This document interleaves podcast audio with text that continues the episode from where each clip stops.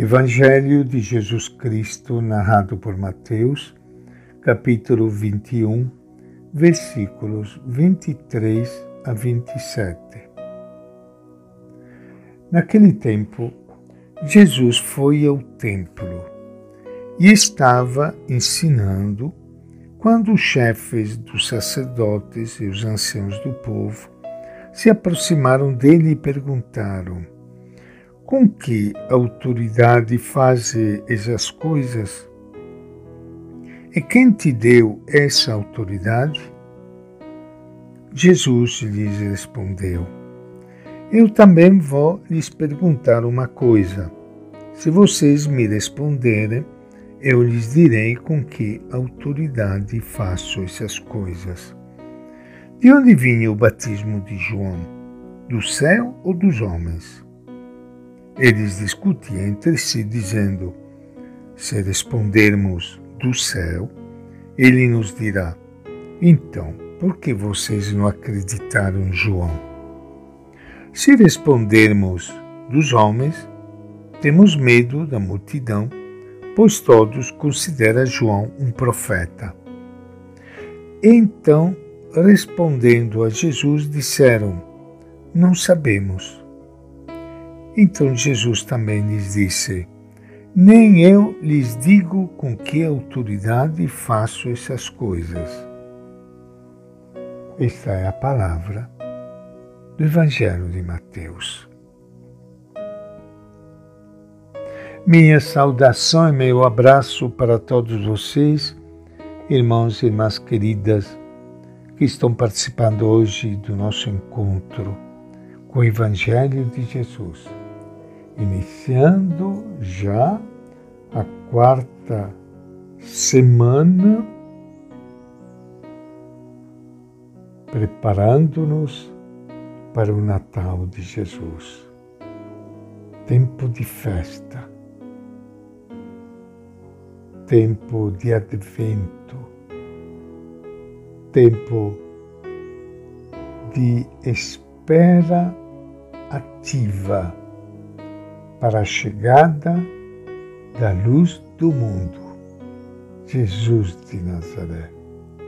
Como nós gostaríamos que todo mundo pudesse enxergar, enxergar esta luz aqui neste Natal, no meio de tantas tribulações, de tanta angústia, de tanta doença, de tanta pandemia de tanta maldade, de tanto ódio.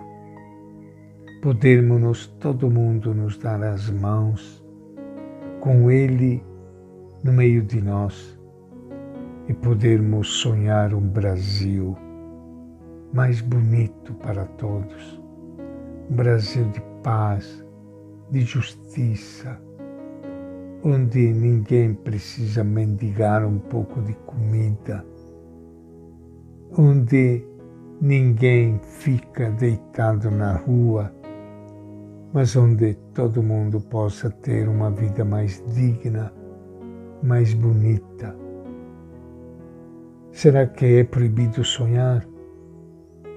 Vamos sonhar com esse menino de Belém e fazer com que este sonho se torne cada vez mais uma realidade no meio de nós. Mas não é fácil. Não é fácil, como vocês percebem que não foi fácil a vida e a luta de Jesus de Nazaré. Ele que é o nosso grande sonho. Vocês ouviram mais uma vez esta leitura do Evangelho de Mateus onde Jesus mais uma vez encontra oposição neste debate com o chefe dos sacerdotes e os anciãos do povo.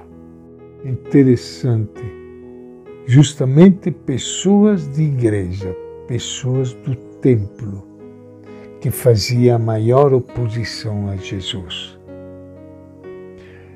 De fato, com frequência, Jesus é questionado sobre a autoridade de sua prática.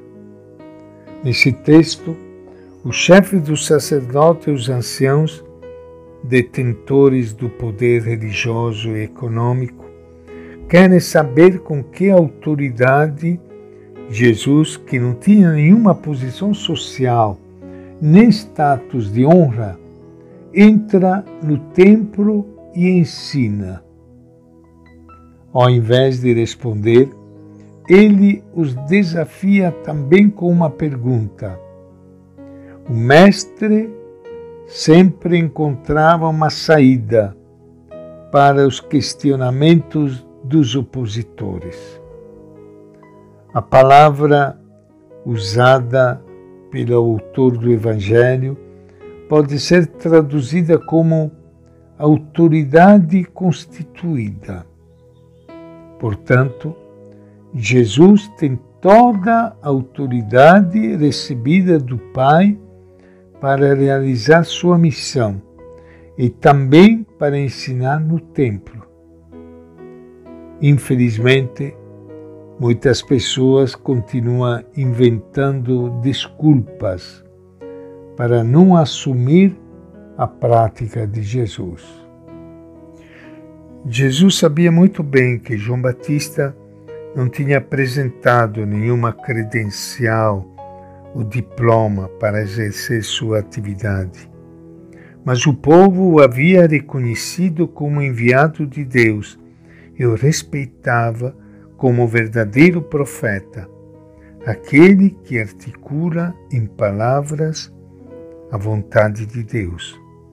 É Deus que confirma seus enviados, e não através de papéis mas da prática da verdade e da justiça. As autoridades ficam num beco sem saída. Não podem responder nada, pois de qualquer forma ficariam desmoralizadas. E aqui aprendemos a força que o povo tem. É através da consciência e da voz do povo que Deus dá o aval aos seus enviados. As autoridades sabem disso e têm medo do povo. É por isso também que procuram, a todo custo, manter o povo em estado de infantilidade e alienação para poder dominá-lo. E esta é a nossa reflexão de hoje do Evangelho de Mateus.